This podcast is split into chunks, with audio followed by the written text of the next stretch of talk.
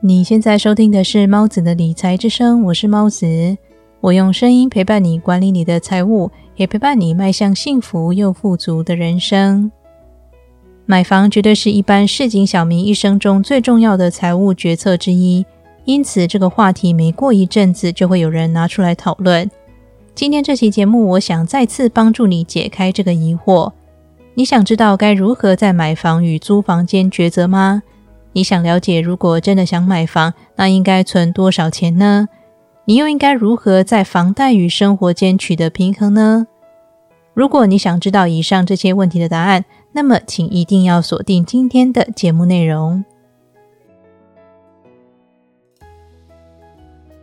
今天这期节目灵感来自我在 Instagram 收到的一则评论，G World 留言给我提到。想请教猫子，对于买房需要存到多少钱，或是几成比较好呢？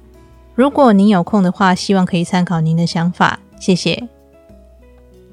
看到这则评论的当下，觉得这个问题真的是太棒了，这一定也是许多人心中的疑问，因此我就想借着这个问题做成一期节目分享，相信一定可以帮助到许多有这方面困扰的人。该买房或是租房这个话题，我在第九期。买房 vs 租房的节目中讨论过，这期节目我想把这个问题讨论得更深入一点。关于房子的问题，首先你要思考的是，我该买房好还是租房好？在这里，我可以直接告诉你答案，那就是无论买房或租房都很好，也都不好。我希望你能耐着性子听我告诉你，为什么无论买房或租房都很好，也都不好。我们先来简单复习一下《富爸爸穷爸爸》这本书里最实用的三个观念。所谓的资产就是把钱放入你口袋的东西，负债就是把钱从你口袋拿走的东西，而现金流就是每个月你的收入与支出、金钱流动的现象。如果你想买栋自己的房子，首先必须要了解的是，你购买的将会是负债而非资产。因为即使你缴完房贷，你仍然必须定期支付税金、修缮费用等等，而你并不会再从这栋房子获得任何金钱收益，所以它的确是一个负债。这是第一个你必须搞清楚的观念。所以，想买自住宅，首先就要抛弃投资或是增值这类的想法，因为自住宅它就是一个负债，而且你也不会随便搬家。既然都打算买房了，就表示好一段时间你会居住在这里。所以，对于你的自住宅，考虑现在是否买得起，比起考虑将来是否会增值，还要更为实际。厘清这个观念后，你可以接着考虑买房或是租房，对你来说哪个比较合适？如果想考虑该不该买房，除了主观的个人经济情况以外，也要考虑到客观的居住环境。正如同我在第九期节目里提过的，如果你居住的国家是一个对老人租屋友善的国家，那么是否拥有房产就不会是人生中最重要的一件事。但是，如果你居住的国家像台湾一样，不太喜欢把房子租给老人，那么买房子就几乎可以说是势在必行的事了。客观条件说完了，接着我们看主观条件。也就是，如果你真的想买房的话，应该怎么做才不会让你的生活失衡呢？如果你已经下定决心买房，那么以下四笔支出是你将会面临的：一、购屋投息款；二、购屋杂支，例如中介费用、税金或者是保险等等；三、购屋后可能会衍生的装潢或修缮费用；四、购屋后每个月必须支付的房贷。接下来，你可以按照以下的几个步骤，一步步实现你的买房计划：一，请先记账，了解你的现金流；二，请你利用第八十二期节目里分享的六个罐子理财法，推算出你每个月可以负担的房贷金额；三，谨慎理财，谨慎的使用信用卡，并且还清每个月的刷卡消费，以增加你的信用分数；四，Google 搜寻房贷试算。利用网络上提供的房贷计算机，计算出你能够负担的房屋总价大概是多少。五，请你存有紧急备用金。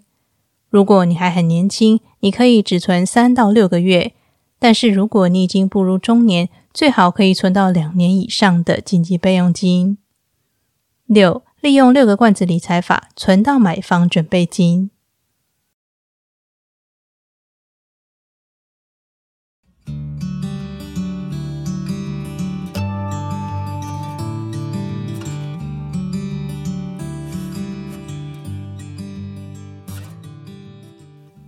如果你喜欢猫子的理财之声，最直接的支持方式就是捐款赞助。只要点选节目资讯栏的赞助猫子，就可以赞助我喽。感谢你听完这段广告，也感谢你一直支持猫子的理财之声。如果你想买房，比较保险的准备金额大约是房屋总价的四成左右。这些钱你不必一次全部花完。而是要尽可能在房屋贷款后留一些现金在身上，因为买房中以及买房后会有许多料想不到的花费，所以多准备一点钱才能够应付那些多出来的支出。例如，你想买一间总价一千万的房子，那么你最好可以准备四百万在身边。假设你支出三百万作为投期款，剩下的一百万你可以拿来支付买房之后房屋的修缮、装潢。或是其他你必须要支付的手续费等等。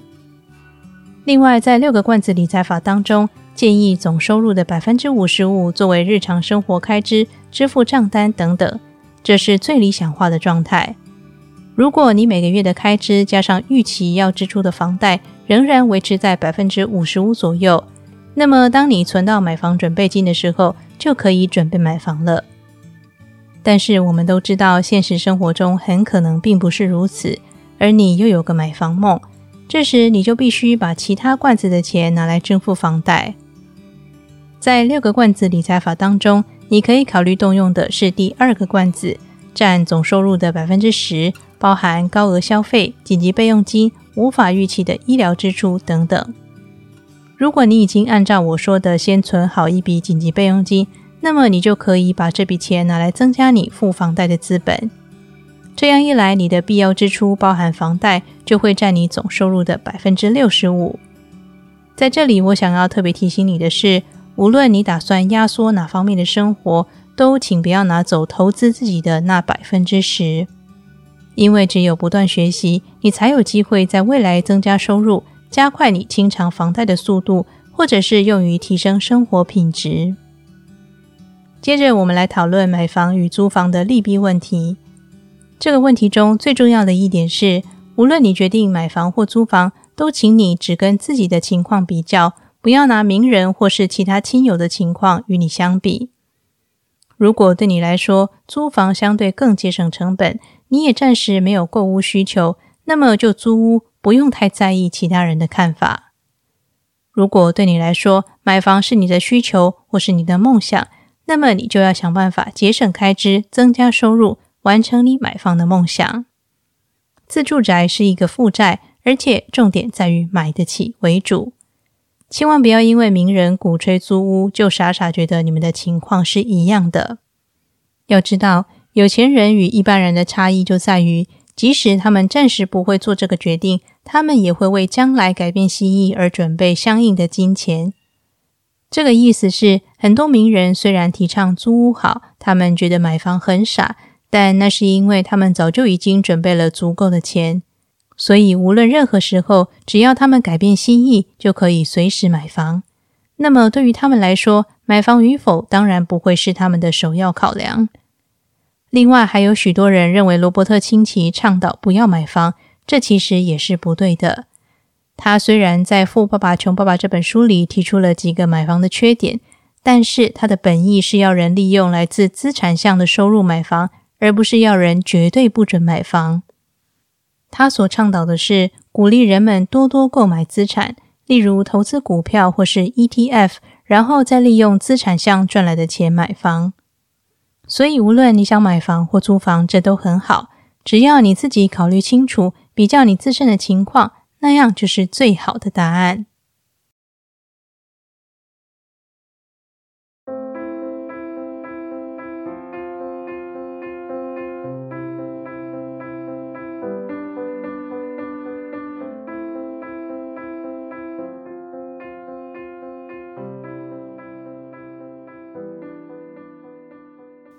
今天的理财练习题是请按照节目的内容评估自己是否适合买房。如果希望买房，便利用节目中的步骤以及资源，计算出每个月你最多能够负担的房贷金额是多少。这样子，你对于该买什么样的房型，该买在哪个地点，才会更有方向。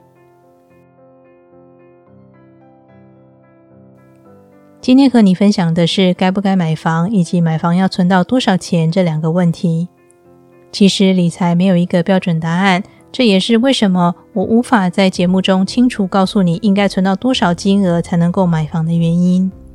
因为每个人理想居住的城市房型都不同，必须准备的金额当然也会不一样。但是只要你按照节目里的步骤，就可以沙盘推演出你买房的资本大概有多少，也可以计算出房贷占你总支出的几成，这样子对你的生活是最合适的。最后，希望这期节目有解答到你的疑惑。理财和追求财富的人生其实是一条漫漫长路，但是请别担心，我依然会在这里用声音陪伴你，达成你的财务目标。那么，这里是猫子的理财之声，我是猫子，我们下期节目再见。